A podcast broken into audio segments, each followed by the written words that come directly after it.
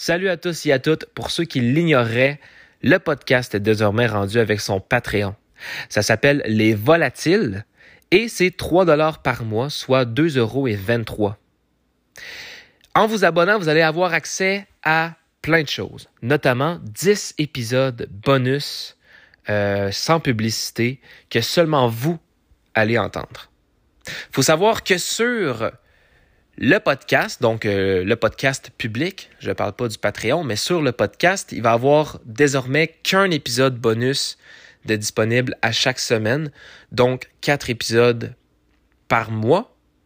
Et en vous abonnant, évidemment, vous allez recevoir ces quatre épisodes-là, mais sans publicité, donc les versions sans publicité. Et en plus de ça, vous allez recevoir 10 épisodes supplémentaires que seulement vous pourrez entendre. Et évidemment, encore une fois, ça va être sans publicité. Avec ça, vous allez recevoir des remerciements sur chacun des épisodes, que ce soit public ou privé. Vous allez avoir accès au tirage, au prix, au rabais, euh, que ce soit donné par moi ou par des sponsors. Comme présentement, si vous vous abonnez, vous courez la chance de gagner des livres. En fait, je vais faire tirer environ quatre livres. Euh, des livres, un livre en fait de True Crime que vous allez pouvoir gagner. Donc euh, voilà, en vous abonnant, déjà un tirage. Des fois, ça va être moi qui va en donner avec ma compagnie. Ça peut arriver également. Il va y avoir aussi une FAQ à chaque mois, donc vous pourrez me poser des questions. Euh, les questions que vous voulez, que ce soit personnelles ou en rapport avec le podcast, euh, peu importe. Euh, donc, vous pourrez poser des questions. Je vais faire une FAQ à chaque mois vers la fin du mois, en fait. Donc, voilà. Ça va être euh, ça va être un FAQ qui va être fait soit en live, en audio, en vidéo, peu importe. On verra, dépendant le nombre de questions et le nombre de gens qui ont joint. Mais voilà, c'est pas mal ça en fait. Donc je vous promets 10 euh, épisodes chaque mois que seulement vous pourrez entendre, en plus des épisodes euh, normaux sans publicité. Et euh, voilà, en plus des, des, remerciements, des FAQ et de l'accès au tirage rabais, etc., que ce soit de ma compagnie ou des sponsors. Pour s'y rendre, eh bien, il faut se rendre sur patreon.com slash volatiliser podcast. C'est aussi simple que ça. Donc, vous allez sur Patreon, vous, vous marquez volatiliser podcast. Ça va apparaître. Il va y avoir les volatiles disponibles pour 3 dollars par mois encore une fois 2,23 euros. Merci à tous ceux et celles qui vont le faire. Donc, si euh, vous voulez pas de publicité et vous voulez des épisodes bonus, eh bien, il suffit de se rendre sur le Patreon. Donc, euh, voilà. Merci à tous et à toutes pour le support. Merci à ceux qui vont le faire. C'est très apprécié, encore une fois. Euh, vous supportez le podcast financièrement et ça, vraiment, eh bien, merci beaucoup. Je vous laisse avec l'épisode d'aujourd'hui. Bonne fin de saison, bonne euh, voilà, bonne bonne continuité du podcast. On se retrouve très bientôt, que ce soit ici ou sur le Patreon. Salut tout le monde. J'ai la chance aujourd'hui d'avoir comme sponsor un producteur de musique électronique québécois que j'aime beaucoup, mais que vous allez aimer beaucoup également. Son nom est Captain Migraine. Euh, je vais vous mettre un extrait de son travail à la fin de la présentation, mais pour de vrai, allez jeter un coup d'œil à son travail. Il faut savoir qu'il a sorti un EP qui s'appelle The Pill. Et, euh, et comme je lui ai dit la première fois qu'on s'est parlé, euh, moi j'ai écouté son EP au complet en me levant le matin. Et j'ai vraiment adoré ce qu'il faisait. Euh, je trouvais que vraiment ça me mettait dans un bon mood. J'aimais l'énergie de son travail. J'ai hâte de vous de vous partager ça. Et l'extrait que vous allez entendre dans le fond, c'est tiré de sa chanson Pillman's Theme. Mais il y a également sur l'EP des chansons intitulées Cinéma et Pillman's Glitch. En fait, ce que j'aime beaucoup et euh, ce que je trouve vraiment original dans le projet, c'est qu'il y a différentes versions de ces chansons. Il y a entre autres les versions, je peux dire, normales. Il y a les versions euh, radio edit euh, de certaines d'entre elles. Il y a Extend Mix aussi sur, sur l'une d'entre elles. Mais il y a aussi des versions que je pourrais dire un petit peu plus instrumentalisme avec Theatrum et Solène. Bref, voici l'extrait de Pillman's Team, le premier de la liste du EP The Pill, produit par nul autre que Captain Migraine. Bonne écoute tout le monde et n'oubliez pas d'aller streamer sur toutes les plateformes la musique de, je le rappelle, Captain Migraine. Vous pouvez le suivre sur tous les réseaux sociaux, surtout Facebook, Instagram, Captain Migraine. N'hésitez pas, Merci, bonne écoute tout le monde.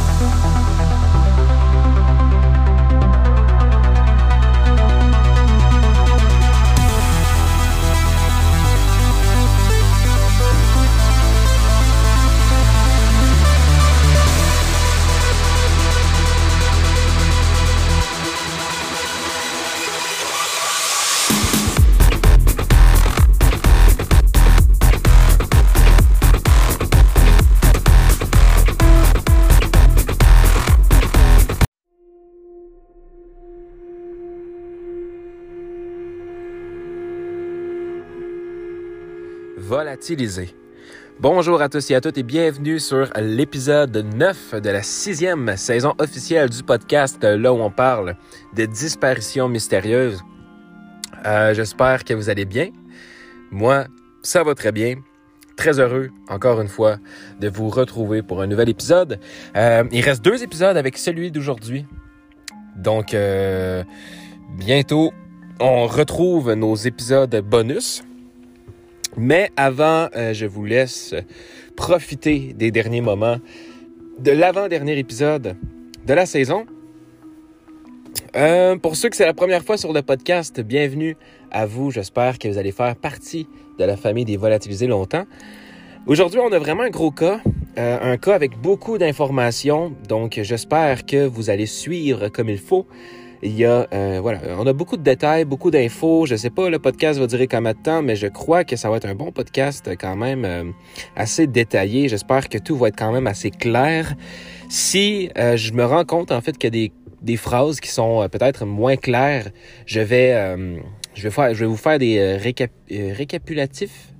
Voilà, en fait, je vais, je vais vous redire, je vais vous réexpliquer les, les informations. Inquiétez-vous pas on va prendre quand même le temps de, comprendre tous ensemble, mais c'est un cas qui est vraiment intéressant et euh, j'espère qu'il va vous plaire autant que euh, moi il m'a plu.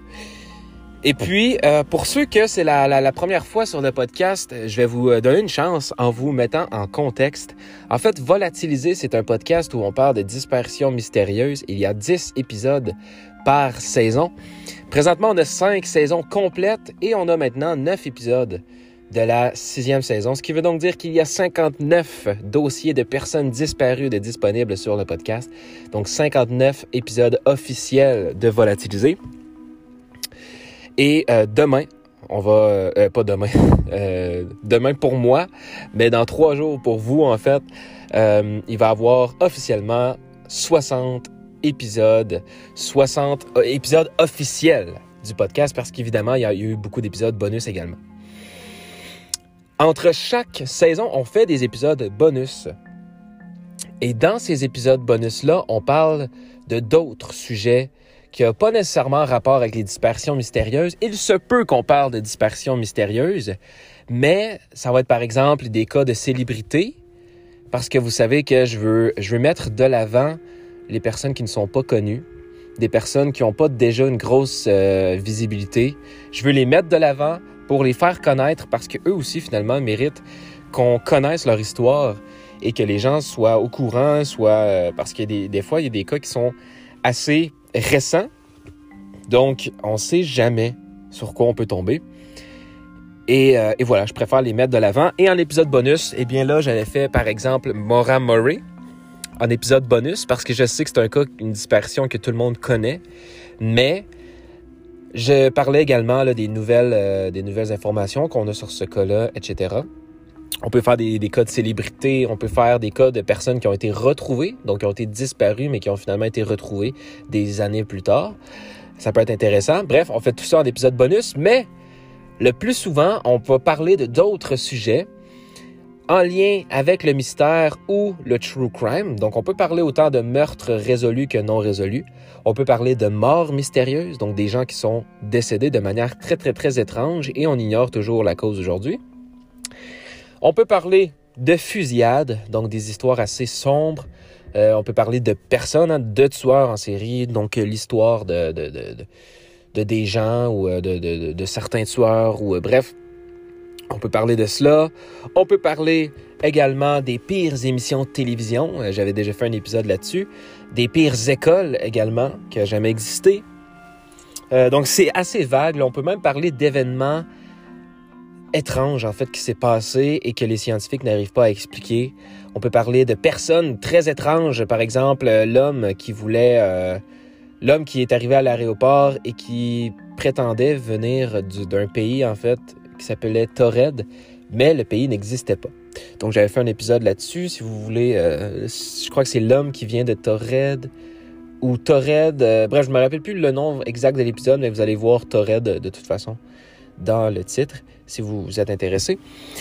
Et puis euh, voilà, donc c'est c'est plein d'exemples de ce qu'on peut faire sur dans les épisodes bonus, mais faut savoir en fait qu'on ne fait pas de fiction sur le podcast. Chaque histoire est réelle. Donc, chaque histoire, en fait, qu'on parle, c'est vraiment passé, c'est vraiment des vraies personnes qui ont vécu ça. Il n'y a pas de fiction sur le podcast. La seule fiction qu'on peut faire, c'est dans la série de podcasts que j'ai commencé, en fait, il y a euh, des mois. Ça s'appelle Mythe ou réalité. C'est une série de podcasts où on décortique ensemble des légendes urbaines. Donc, je vous présente des légendes urbaines. Euh, plus ou moins connus, hein, ça dépend. Il y en a qui sont extrêmement connus dans une certaine région d'un certain pays, par exemple. Et je vous explique la légende, je vous raconte la légende et un petit peu plus tard dans le podcast, je vous dévoile si cette légende est basée sur des faits réels ou si ça a complètement été inventé par quelqu'un. Donc c'est une surprise pour vous en fait, je vous le dévoile euh, un peu plus loin dans le podcast. Et évidemment, si c'est euh, une légende qui était inspirée d'un fait réel, je vais vous raconter la vraie histoire derrière euh, la légende. Et si ça a été inventé par quelqu'un, ben, je vais vous expliquer qui est cette personne, comment cette légende a commencé et pourquoi cette légende continue d'exister encore aujourd'hui. Donc bref, vous avez compris, il y a quatre épisodes de sortie jusqu'à maintenant. On a parlé de, voilà, de quatre légendes urbaines. Et puis, c'est très intéressant parce qu'il y en a que vous pouvez penser que c'était pas vrai et que finalement, c'est vraiment basé sur des faits réels. Et vice-versa, il y en a que vous pouvez croire que c'était réel alors que ce n'était pas réel. Donc euh, voilà, on peut parler de, plein de choses en fait. On peut parler même de films, de films qui ont été basés sur des faits réels. Donc moi, je vous raconte l'histoire derrière ce film-là. Euh, évidemment, c'est des films qui ont un lien avec le true crime ou le mystère. On va, on va pas commencer à parler de d'autres choses là. C'est quand même un, podcast true crime. Mais, mais voilà, grosso modo, c'est ça. Je vous expliquer euh, qu'est-ce que le, qu'est-ce qu'est le podcast. Donc, j'espère que vous allez rester longtemps. Il y a un épisode à chaque trois jours. Donc, euh, lorsque la saison va terminer, il va y avoir une pause de cinq jours avant de commencer les, euh, les épisodes bonus. Et lorsque les épisodes bonus vont finir pour la nouvelle saison, il va y avoir cinq jours aussi. Donc, entre chaque entre les saisons et les épisodes bonus, il y a toujours un 5 jours de pause pour vous laisser le temps d'écouter les derniers épisodes qui ont sorti. Et par la suite, on, on commence soit la saison ou soit les épisodes bonus. Mais bref, sinon, il y a toujours un épisode aux trois jours. Donc, c'est deux épisodes, deux nouveaux podcasts, deux nouvelles histoires que je vous raconte à chaque semaine.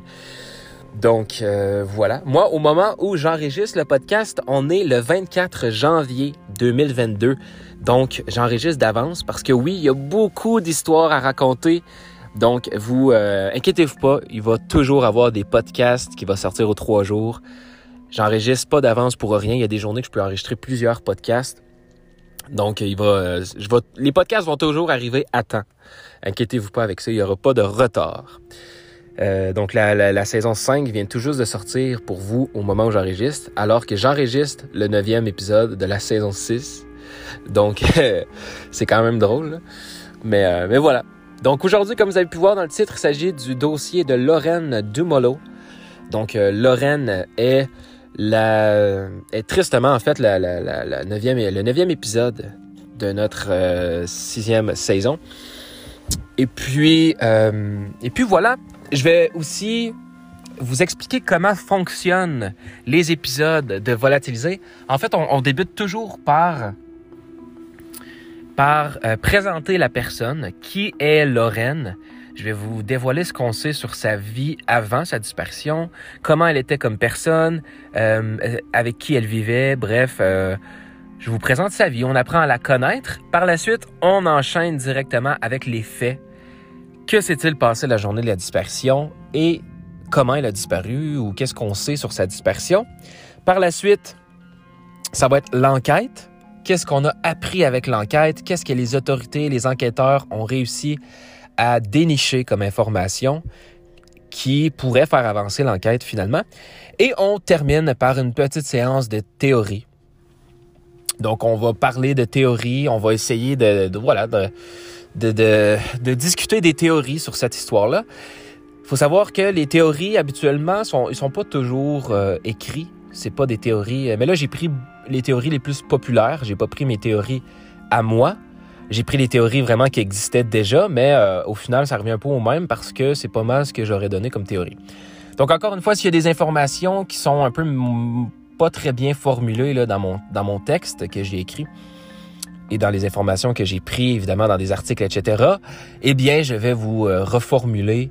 Euh, donc, inquiétez-vous pas, on va prendre le temps de comprendre bien cette histoire parce qu'il y a beaucoup d'informations, comme j'ai dit en, début d'épisode. Pour de vrai, ça va être un podcast quand même assez long.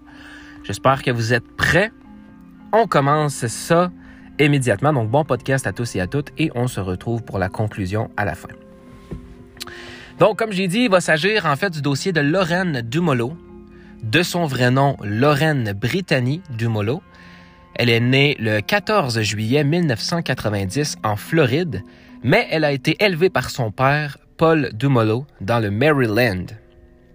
Elle avait une petite sœur de 13 mois dont elle était très proche, qui s'appelait Casey. Mais au moment des faits, Casey n'avait, pas 13 mois. Je crois que c'est au moment où euh, elle a été... Euh, elle est comme partie de la Floride pour aller au Maryland.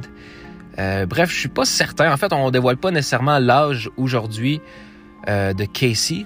Mais, euh, mais voilà, il avait, avait une petite sœur de 13 mois au moment où, où son père, je crois, est parti, a quitté la mère. D'ailleurs, ni Lorraine ni ses sœurs avaient une bonne relation avec leur mère, qui, elle, vivait toujours en Floride.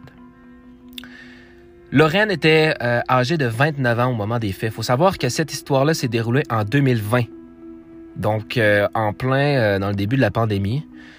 Et euh, voilà, c'est une histoire très récente quand même. Ça fait presque deux ans pour vous. En fait, ça fait... ça fait Ça va faire deux ans presque au moment où vous écoutez ça. Et voilà, donc à ce moment-là, Lorraine était âgée de 29 ans. Elle avait une fille de 5 ans qui s'appelait Michaela. Et Lorraine vivait avec son petit ami, Gabriel Pena, qui se faisait souvent appeler Gabi. Donc, si jamais je dis Gabi au courant du podcast, eh bien, on parle de Gabriel Pena, le copain de Lorraine. Lorraine et Gabi étaient ensemble depuis quelques années et les deux vivaient dans les appartements Coronado Parkway. Lorraine est décrite comme une femme caucasienne, donc une femme de race blanche, d'environ 5 pieds 2 pouces et de 120 livres. C'est une fille, euh, c'est une personne vraiment girly. Euh, c'est une personne, en fait, c'est une fille qui était vraiment très fille, de bout en bout. Je ne sais pas si vous comprenez ce que je veux dire. Ses ongles étaient toujours faits, elle avait toujours un beau maquillage et sa couleur préférée a toujours été le rose. Lorraine avait eu un accident de voiture à l'adolescence et on lui avait prescrit du Percocet. Euh, ça l'a finalement conduit à une dépendance que Lorraine combattrait pendant plusieurs années. Après avoir eu sa fille, elle a travaillé dur pour devenir clean, donc pour arrêter euh, finalement sa dépendance et devenir une, personne plus à son affaire, et tout simplement pour être encore plus là pour sa fille Michaela.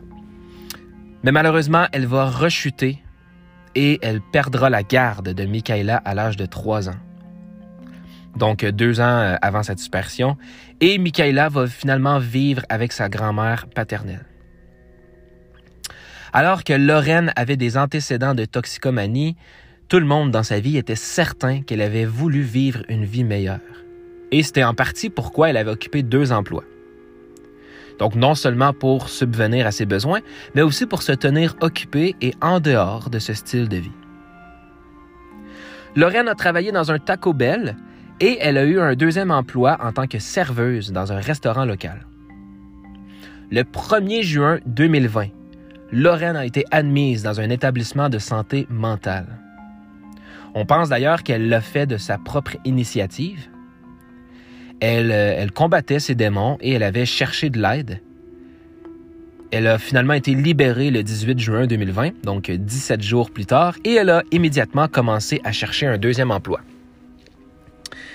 Elle avait toujours son emploi chez Taco Bell, mais Lorraine voulait un deuxième emploi pour s'en sortir. D'ailleurs, euh, des images de surveillance la montreront en train de postuler dans une station-service le soir du 18 juin. Donc, elle travaillait plus comme serveuse, hein, elle avait été licenciée. Et, euh, voilà, par la suite, euh, quand, elle a, rechuté, et euh, voilà, finalement, elle était en santé mentale, elle a cherché de l'aide. Elle a toujours gardé son emploi chez Taco Bell, mais vu qu'elle avait perdu son deuxième emploi, eh bien, elle en retrouvait un autre. Elle, essayait d'en trouver un autre. D'ailleurs, la sœur de Lorraine, Cassie, a déclaré qu'elle avait également parlé à Lorraine ce soir-là. Lorraine était stressée de trouver un autre emploi avec la pandémie en cours et Cassie a essayé de rassurer sa sœur que tout irait bien. Cassie lui avait dit de rappeler le lendemain et Cassie l'aiderait à rassembler ses informations afin qu'elle puisse déposer une demande de chômage si nécessaire. C'était la dernière fois que Cassie parlait à sa sœur. Les faits se dérouleront donc le matin euh, du 19 juin 2020. Le petit ami de Lorraine, Gabriel, a déclaré qu'il s'était réveillé pour le travail, comme d'habitude, vers 6 heures du matin et qu'il était parti travailler. Il a dit que Lorraine dormait à ce moment-là, alors il l'a embrassé doucement et s'est dirigé vers la porte. Un préposé à l'entretien du complexe d'appartements où euh, vivait euh, le couple s'est présenté aux enquêteurs, en fait, et il a dit qu'il avait vu Lorraine vers 8h15 ce matin-là. Il a dit que Lorraine lui demandait si euh, s'il était au courant, si ben en fait s'il était au courant qu'il y avait d'autres complexes d'appartements dans la région qui pourraient être moins chers que celui-là. Elle lui aurait fait un commentaire selon lequel elle, elle, voulait s'en sortir. Elle voulait sortir de la situation dans laquelle elle se trouvait. Il a dit qu'il connaissait des appartements euh, comme ci, comme ça, et leur conversation a été assez brève. D'ailleurs, cet homme se souvient également de ce que Lorraine portait, mais la description était assez vague. Il a dit qu'elle portait un t-shirt et un short. La famille de Lorraine était troublée par cette conversation. Elle avait une relation étroite avec sa sœur, que je rappelle euh, sont très proches, Cassie et Lorraine, les deux sœurs, et Cassie ne se souvient pas, en fait, qu'elle a déjà mentionné qu'elle voulait euh, déménager.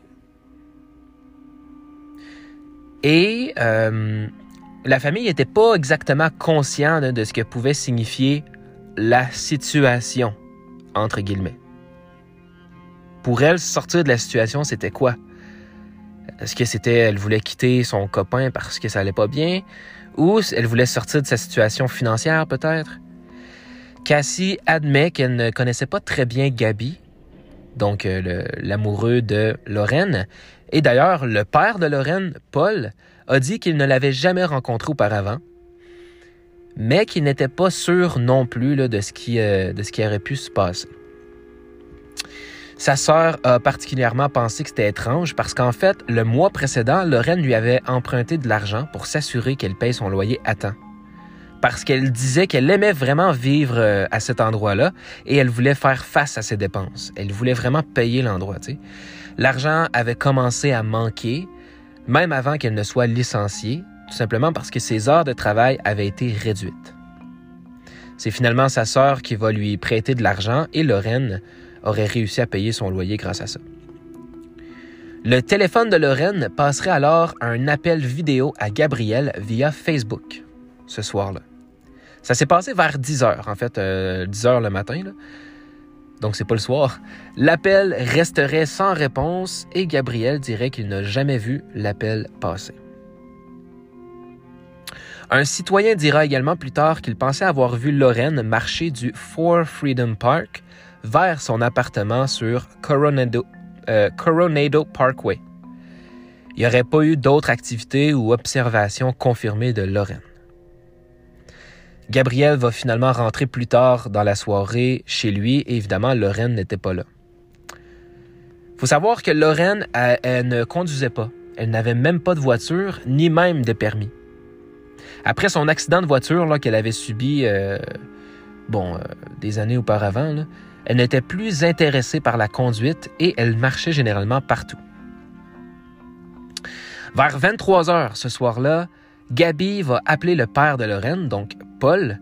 Paul, lui, qui vivait en Californie avec sa femme Tracy. Bien qu'il vive à travers le pays, euh, Paul a déclaré que Lorraine et lui étaient proches et qu'il avait prévu un voyage pour lui rendre visite juste avant que la pandémie euh, arrive dans le pays et interrompt les voyages. Une information que j'ai pas mentionnée un peu auparavant, il faut savoir que Lorraine voulait se rapprocher de sa mère. Elle avait donc décidé finalement de, de, redéménager en Floride, voire même dans la même ville que sa mère, à Cape, euh, Cape quelque chose. On va, je vais mentionner le nom tout à l'heure. Mais elle avait décidé de redéménager en fait avec sa sœur, je crois aussi. Ou sa sœur, sa sœur voulait aussi, euh, ou sa sœur était pas très convaincue là, à l'idée d'aller euh, reparler à sa mère, etc. Mais Lorraine, euh, c'était important, en fait. Elle voulait se rapprocher de sa mère et euh, essayer de, euh, voilà, de ravoir une, une, relation, disons, meilleure avec. Et elle avait donc commencé à planifier des plans pour partir en Floride. Et c'est ce qu'elle a fait, je crois, donc avec son amoureux. Et, et voilà, donc donc c'est pour ça qu'à ce moment-là, elle est loin de son père. Parce que lui habite en Californie, donc avec sa, sa copine. Donc, euh, Lorraine était. Lorraine était le, premier enfant de Paul.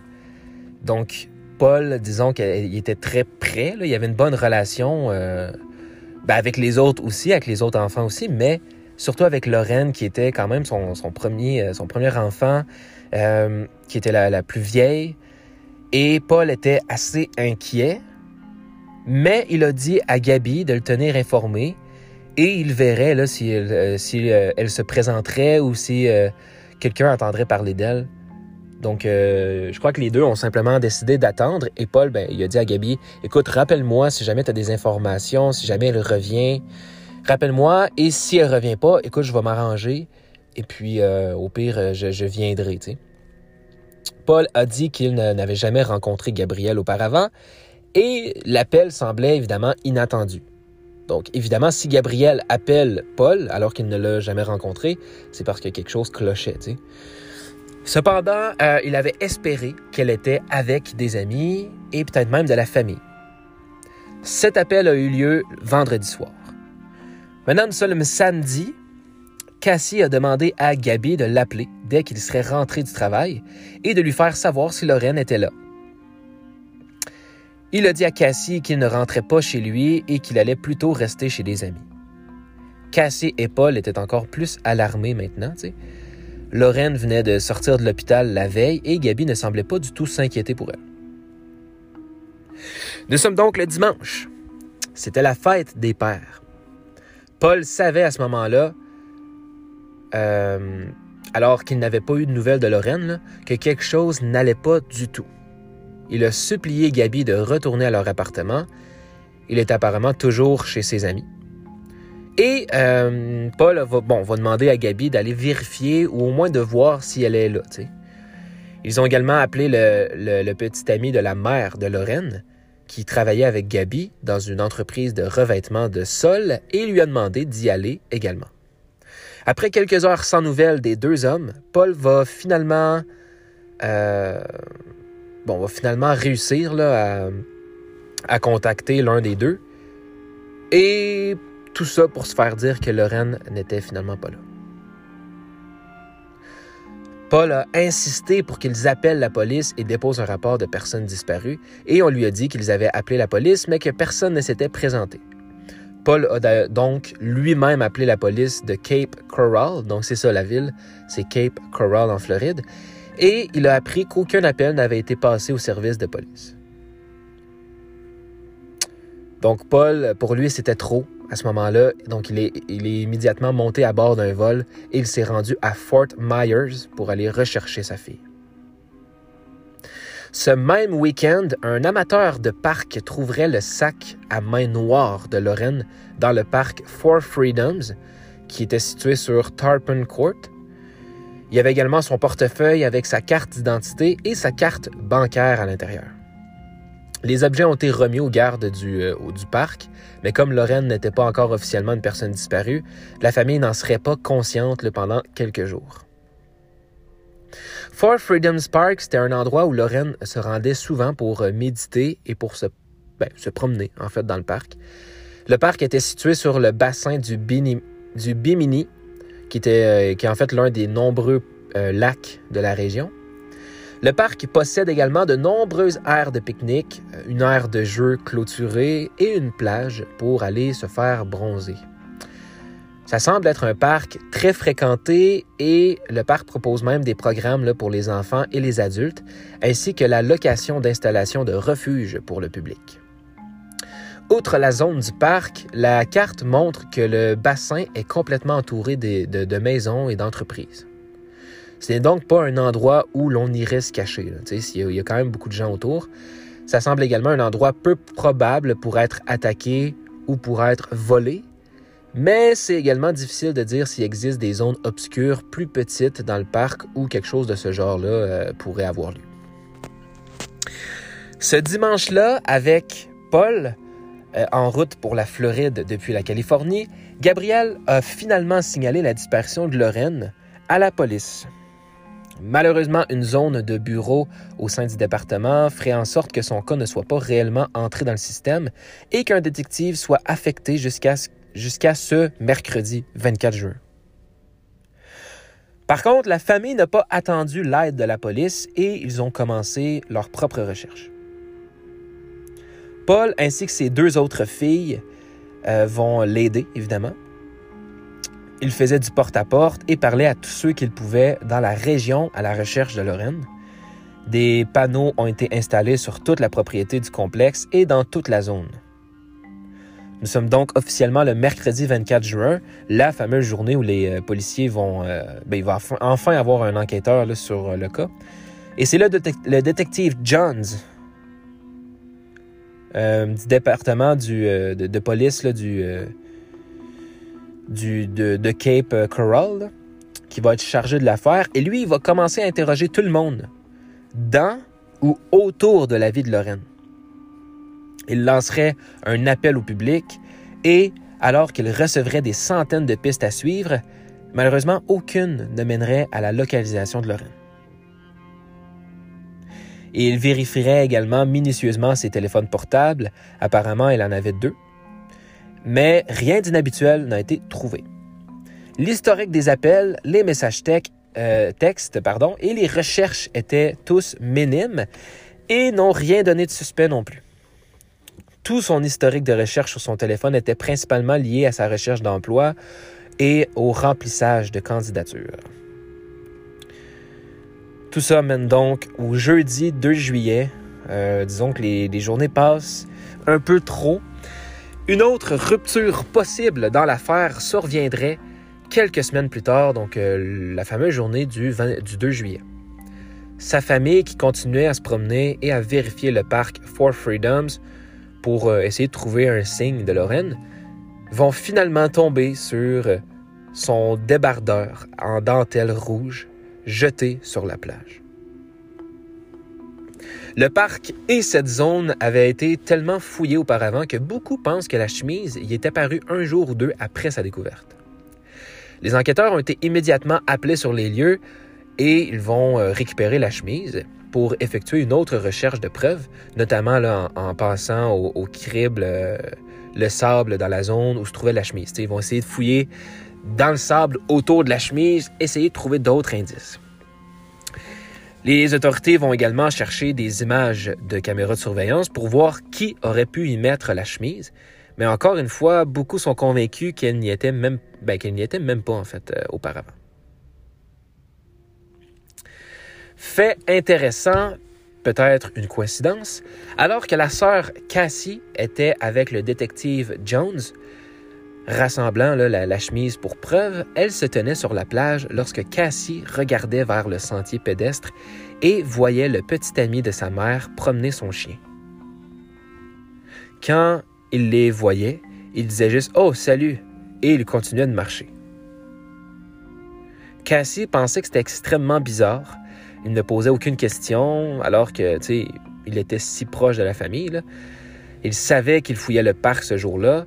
La présence évidente des forces de l'ordre devrait euh, indiquer que quelque chose avait été trouvé. Donc, il a, posé aucune question, il a juste dit Oh, salut, et euh, il est parti. Quand il l'a vu pour la première fois, elle a dit au détective Jones que, bon, quelque chose était quand même louche. Le détective Jones, lui, bien, il a répondu euh, Ah oui, nous le connaissons bien et il nous connaît également. La chemise a été confirmée comme étant celle de Lorraine lors des tests, mais aucune, autre preuve n'a été découverte sur, sa chemise ou ni autour de sa chemise. Après des mois sans Lorraine, la famille est convaincue qu'elle n'est plus en vie. Sa famille dit qu'elle n'abandonnerait jamais sa fille, une recherche de surveillance de zone a trouvé une vidéo d'elle dans un speedway local en train de postuler pour un emploi et parlant à un employé là-bas. C'était le 18 juin, juste une journée avant qu'elle disparaisse. Si elle postulait pour des emplois, me semble qu'elle envisageait euh, de, ben, de rester finalement. elle ne prévoyait pas de partir. Sinon, elle postulerait pas pour, pour euh, des emplois la journée d'avant. Elle était également très proche de sa famille et elle aurait tendu la main à quelqu'un. Puis en plus, elle avait une fille de 5 ans qu'elle aimait vraiment beaucoup. Et, euh, et voilà. Donc, euh, je crois pas qu'elle aurait abandonné ben, tout le monde. Oui, sa, fille vivait par contre avec sa grand-mère paternelle, mais elle avait quand même l'intention de changer, de devenir une meilleure mère et évidemment de pouvoir revoir sa fille. Cet automne-là, euh, là on est le jeudi 15 octobre. Cet automne-là, la famille subirait un autre coup dévastateur lorsque la mère de Lorraine, Laura Decker, va malheureusement décéder suite à des euh, complications en lien avec la COVID-19. Quatre jours plus tard, la belle-mère de Lorraine et la femme de Paul, Tracy, vont également décéder. Six mois après la disparition de Lorraine, la famille a organisé une marche pour Lorraine au cours de laquelle des personnes de partout se sont rassemblées pour parcourir le même itinéraire que Lorraine aurait marché de son appartement arrivé jusqu'au parc des, Quatre Libertés. Des gens vêtus de rose, en l'honneur de la couleur préférée de Lorraine, vont se promener euh, pratiquement toute la journée encore une fois, il y a quelques faits intéressants sur ce préposé à l'entretien euh, avec qui Lorraine avait parlé. Tout d'abord, il se trouve qu'il venait de Racine, dans le Wisconsin, la même ville dans laquelle Gabriel a également vécu. Bon, c'est une coïncidence, peut-être. Deuxièmement, il a fourni des informations sur le fait qu'il avait parlé à Lorraine le 19 juin. Étant l'une des trois seules personnes à l'avoir prétendument vu le 19 juin. Et pour, euh, ben, finalement, cet homme était également un préposé à l'entretien de l'immeuble de la mère de Lorraine, à quelques rues de là. Le jour où la mère de Lorraine a été transportée d'urgence à l'hôpital, il était apparemment en train de réparer une fuite dans son appartement. Cependant, bien qu'il ait laissé une note sur le comptoir de sa cuisine, aucun ordre de travail n'a été émis pour une fuite. Est-ce que c'est une coïncidence? Personne ne sait avec certitude si cet homme et euh, Gabriel se connaissaient, mais il se trouve qu'il a vécu dans la même ville à plusieurs États. Il se souvient d'une conversation avec Lorraine et il se trouve qu'il travaille à la fois chez Lorraine et chez euh, sa mère. Pourquoi était-il à l'intérieur de l'appartement sans, sans ordre de travail n'a été postulé? Est-ce qu'il y avait eu, par contre, un ordre de travail, mais que le dossier avait été perdu? Encore une fois, ça fait euh, beaucoup de coïncidences. Alors maintenant, regardons euh, Gabriel. Ce qui est un peu bizarre dans ce cas, c'est que dans presque tous les cas de personnes disparues, euh, le l'amoureux, on va dire, est le, plus souvent la, première personne d'intérêt. Par contre, Gabriel n'est jamais, jamais vraiment mentionné dans cette histoire-là. Ce qui me fait demander s'il y a s'il n'y a pas s'il n'y a pas quelque chose, en fait, qui n'a pas été, euh, été dit par les enquêteurs. Peut-être peut que c'est quelque chose qui n'a pas été dévoilé, une piste, par exemple, que les enquêteurs ont, euh, pas voulu euh, mettre publiquement pour pas nuire à l'enquête. C'est voilà, quelque chose qui se, qui se peut. Peut-être que les enquêteurs ont pu confirmer où se trouvait Gabriel toute la journée et confirmer que Lorraine a passé l'appel vidéo depuis l'appartement ce qui l'aurait éliminé finalement comme suspect, peut-être également. Ou, encore une fois, sont peut-être discrets tout simplement parce qu'ils enquêtent sur lui en ce moment. C'est peut-être un des deux. Comme il n'y a pas grand-chose de disponible dans les médias, il y a quand même quelques indices sur qui est Gabriel dans les archives publiques. Il était en fait marié à une femme nommée Jessica, et il a déposé une demande de, voilà, de, divorce en 2001. Ça semblait être un long processus pour une raison quelconque, mais ça l'a finalement été accordé en 2002. Il y avait un enfant mineur et en 2020, l'enfant mineur a été euh, émancipé. En 2012, une autre dissolution a été déposée, mais cette fois avec une femme nommée Nancy, impliquant à nouveau un enfant euh, car une ordonnance alimentaire pour enfants a été déposée avec elle. Donc, euh, on sait qu'il y, avait un autre enfant aussi. Cependant, cette affaire serait rejetée. L'affaire intéressante survient le 16 juin 2014 lorsque Gabriel est accusé de délit de violence domestique. Il s'est lié après avoir passé quelques jours en prison avec une caution de 3500 dollars. Voici ce que dit le rapport d'arrestation. Le 15 juin 2014, vers 15 heures, un officier a été envoyé à Cape Coral Parkway Circle K dans le comté de Lee, en Floride. Selon Nancy, son mari Gabriel Pena et le père du bébé ont commencé une confrontation avec elle au sujet de l'argent. Nancy a déclaré qu'elle tenait son bébé et Gabriel a commencé à courir vers elle en tentant de retirer le bébé de ses bras, tout en tirant également les cheveux de Nancy. Nancy a commencé à protéger le bébé, alors elle l'a frappé pour le faire sortir de chez elle, mais il a continué à venir vers elle jusqu'à ce qu'il soit éloigné par d'autres clients. Lorsque le contact a été établi avec Gabriel, il a d'abord déclaré à l'officier Emmenez-moi en prison. Gabriel a ensuite rejeté la faute sur Nancy. Après examen de la surveillance, il est clair que Gabriel était l'agresseur et que Nancy essayait de le repousser. C'est euh, la fin du rapport. L'affaire va finalement être classée quelques semaines plus tard, et bien qu'aucun détail ne soit fourni, eh bien c'est probable que Nancy ait refusé de porter plainte.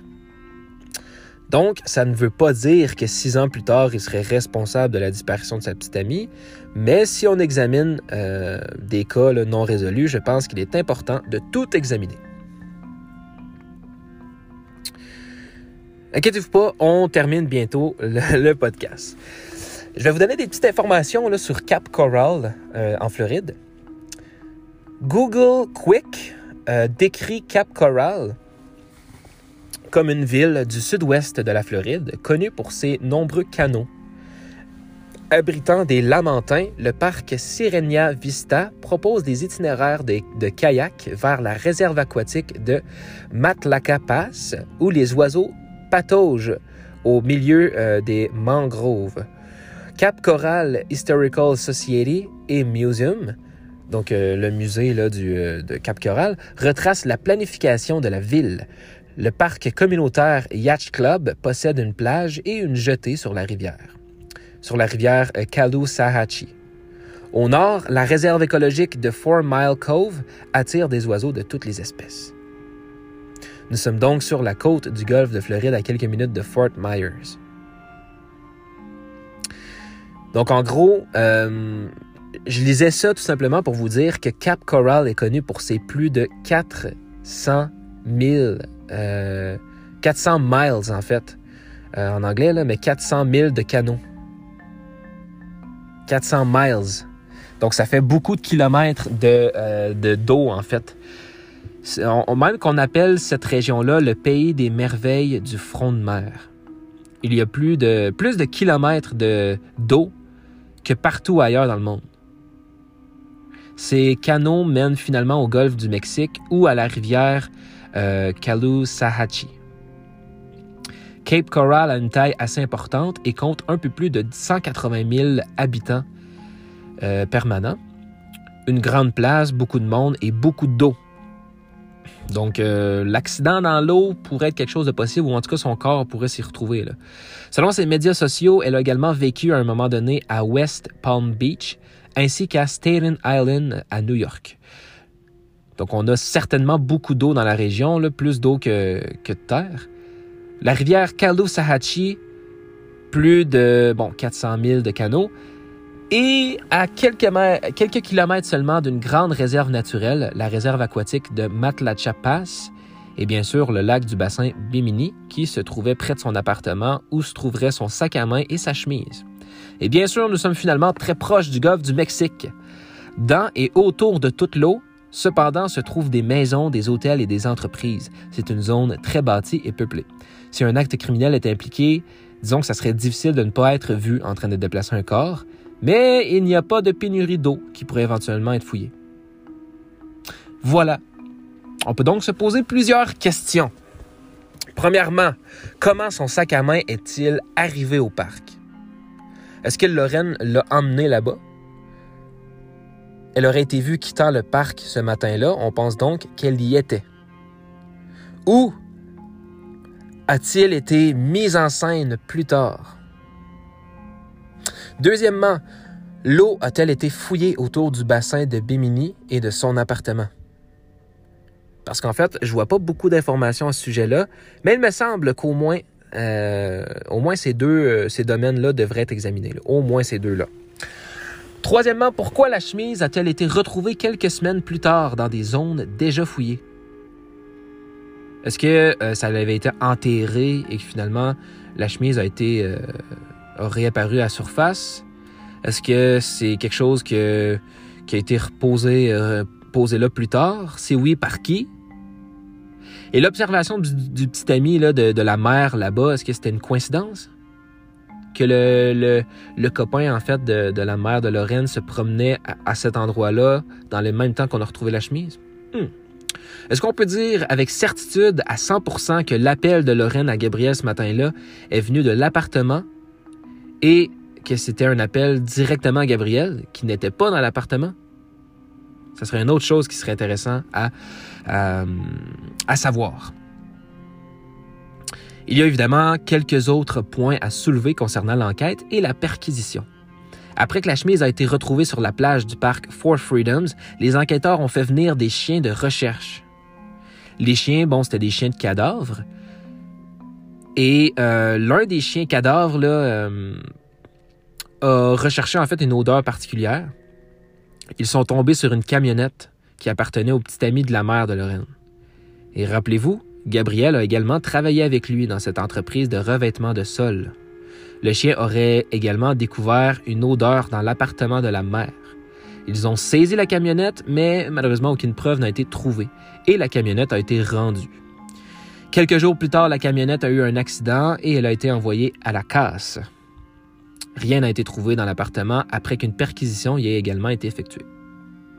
Environ une semaine après la mise, euh, au rebut de la camionnette, Gabi et le patron du petit ami de sa mère se sont suicidés. probablement complètement sans rapport, mais encore une autre tragédie étrange associée à cette affaire. Donc non seulement Gabi, mais le patron euh, du petit ami de la mère de Lorraine se sont suicidés. Donc Gabi aussi, je vous rappelle. Alors, quelles sont les théories dans cette histoire-là? Bon, Lorraine est partie toute seule. La théorie numéro un, là. Lorraine est partie toute seule Elle avait des antécédents de maladie mentale et elle était stressée, en partie parce qu'elle était peut-être dans une mauvaise situation à la maison, qu'elle avait perdu son emploi en raison de la pandémie et qu'elle craignait de trouver un autre emploi. Donc voilà, en fait, elle était licenciée à cause de la, pandémie. Évidemment, tout avait fermé dans les restaurants, donc, euh, donc elle avait perdu son emploi de serveuse, mais le Taco Bell était toujours ouvert. Peut-être qu'elle en avait juste assez et qu'elle devait partir. Cependant, ne pas contacter sa sœur ou son père, dont elle était très proche, semble peu probable. La deuxième théorie, le suicide. Encore une fois, sa santé mentale ces dernières semaines n'était vraiment pas bonne, bien que lorsqu'elle a été libérée juste un jour avant sa disparition, l'établissement médical avait déterminé qu'elle allait assez bien pour être seule. Ça signifie qu'ils n'ont pas déterminé qu'elle représentait un risque pour elle-même ou pour les autres. Et pourquoi chercher un emploi si vous planifiez de vous suicider, en fait? C'est une théorie difficile à comprendre pour moi en ce qui concerne Lorraine. Troisième euh, théorie, ça serait le jeu déloyal, donc euh, l'acte criminel de la part de quelqu'un qu'elle connaissait. De toute évidence, il y a des personnes, disons, dans sa vie et des, des personnes suspectes dans sa vie et des choses d'ailleurs très suspectes qui se passent, principalement avec son petit ami Gabriel, le petit ami de la mère et peut-être même le préposé à l'entretien. La sœur de Lorraine, Cassie, souligne que même si elle est décrite comme ayant disparu le 19 juin, c'est en fait le 18 qu'elle lui a parlé et que la surveillance d'elle a été retrouvée à la station-service. Les seuls qui ont confirmé l'avoir vue le 19, c'était Gabi, l'homme de maintenance, et il y avait une autre observation possible de quelqu'un euh, pensant l'avoir vue passer devant leur maison. Par contre, elle n'est vue sur aucune caméra de surveillance. Donc, est-ce qu'elle est vraiment, elle a vraiment été vue le 19? Officiellement, on peut dire que c'était le 18 parce qu'on l'a vu sur des caméras de surveillance. Mais pour le 19, en fait, il faut croire soit son copain Gabi ou soit euh, un autre. Euh, un autre euh, témoin qui l'avait vu, ou voire même l'entretien ménager. Sinon, une autre théorie, ça serait le jeu déloyal, donc l'acte criminel, mais de la part d'un étranger. Est-ce qu'elle aurait marché jusqu'au parc comme d'habitude ce matin-là pour méditer? Ce qui pourrait être la raison pour laquelle elle a oublié son téléphone et quelque chose s'est passé. Évidemment, chaque personne a leur théorie différente, euh, mais euh, nous n'avons aucune preuve concrète pointant vers aucune théorie d'ailleurs. Ça fait presque deux ans que Lorraine est disparue et sa famille la cherche toujours quotidiennement. Il continue de collecter des fonds pour continuer à chercher et nous savons que ce n'est pas encore considéré comme un cold case. Donc, euh, moi, je vous, évidemment, partager euh, l'histoire de Lorraine. Là, moi, je vous, ce serait quelque chose qui, euh, que je vous dirais de faire. Continuer à partager l'histoire de Lorraine et garder son nom sous les projecteurs. C'est pourquoi j'ai décidé de faire un podcast. comme j'ai fait à plusieurs personnes qui ont disparu en 2020 d'ailleurs. Lorraine mesure environ 5 pieds 2 pouces et pèse environ 120 livres. Elle portait peut-être un t-shirt et un short lorsqu'elle a été vue pour la dernière fois en juin 2020. Elle aurait 30 ans aujourd'hui. Elle a les cheveux blonds et elle a plusieurs tatouages, dont un grand tatouage sur le côté de son corps qui, euh, qui dit Namasté. Elle aurait des perles de chapelet sur sa cheville. Elle aurait un symbole sur son poignet, un autre symbole NY sur son bassin, probablement de New York. Si vous avez des informations sur l'endroit où se trouve Lorraine Dumelo, veuillez appeler la police de Cape Coral au 239-574-3223. Vous pouvez également soumettre une dénonciation anonyme sur www.capecops.com euh, pas slash tips ou appeler tout simplement Crime Stoppers au 1 800 780 TIPS veuillez indiquer le numéro de dossier 20-011323. Voilà l'histoire de euh, Lorraine. Très triste pour elle, très triste pour Gabi qui, euh, qui, a malheureusement mis fin à ses jours depuis. On sait que la pandémie n'était pas facile pour personne, mais là, en plus, je veux dire, là, je parle en tant que personne qui euh, mettons que Gabriel était innocent, qu'il n'aurait rien fait. Et imaginez-vous, votre copine a disparu, vous la retrouvez pas, ça fait un an, ça fait presque deux ans, voire même. Ben, je sais pas à quelle date il s'est suicidé, là, mais euh, je crois que c'était quand même environ un an plus tard ou presque. Mais euh, voilà, il a mis fin à ses jours. Je veux dire, tu es confiné chez toi. je crois que c'était quelque chose que Gabriel y prenait très mal.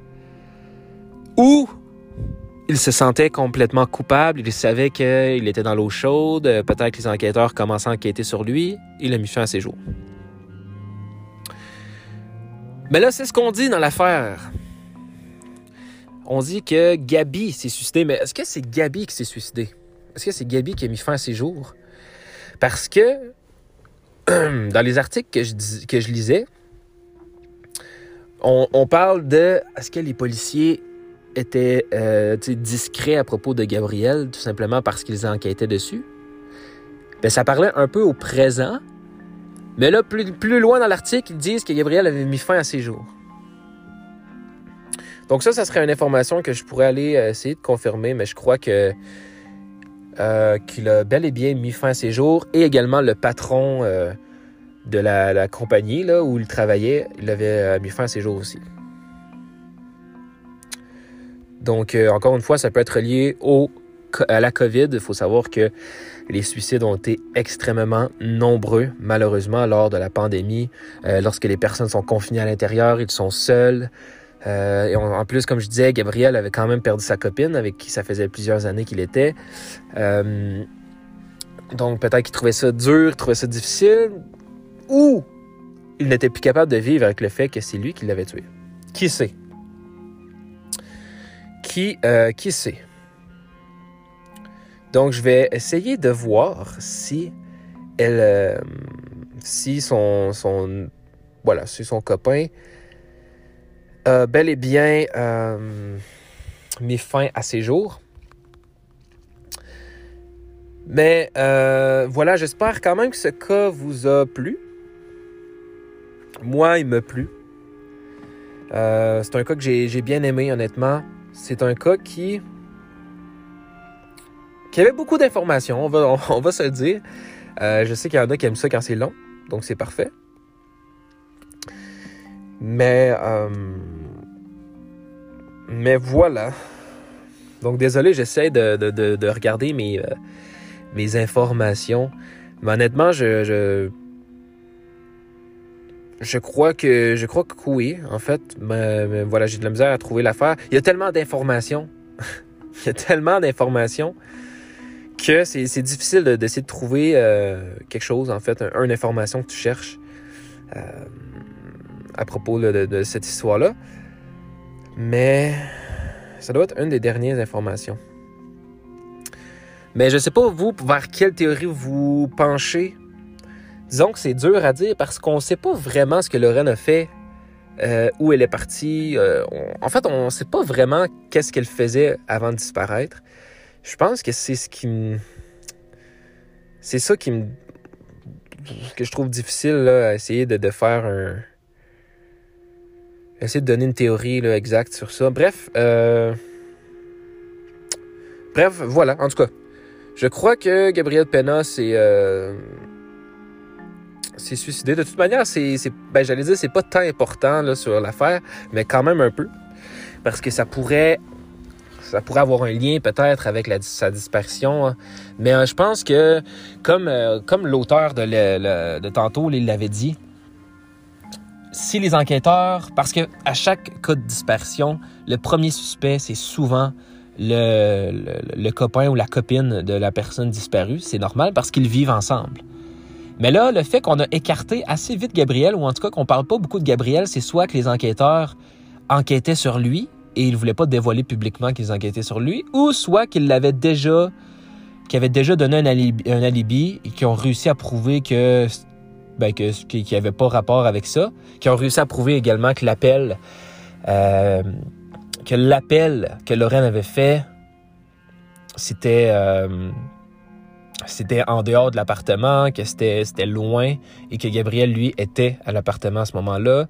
Donc, ils ont sûrement réussi à prouver ça et c'est pour ça qu'on n'entend pas vraiment parler de, Gabriel dans l'histoire. Mais, euh, mais voilà. Donc, ça, on le sait pas parce que c'est un cas qui est encore une fois très récent. Mais c'est un cas qui a vraiment beaucoup d'informations.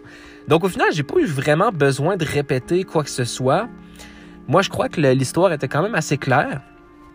Mais encore une fois, ça fait énormément d'informations là à ça fait énormément d'informations à euh, analyser dans notre tête.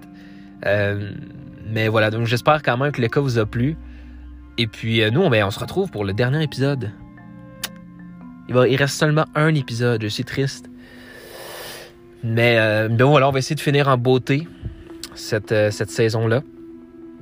Et puis, nous, ben voilà, on se retrouve dans trois jours. D'ici là, ne disparaissez pas. Ça serait dommage de faire un podcast à votre sujet, puisque ce n'est pas une fierté de disparaître ou de commettre un crime quelconque.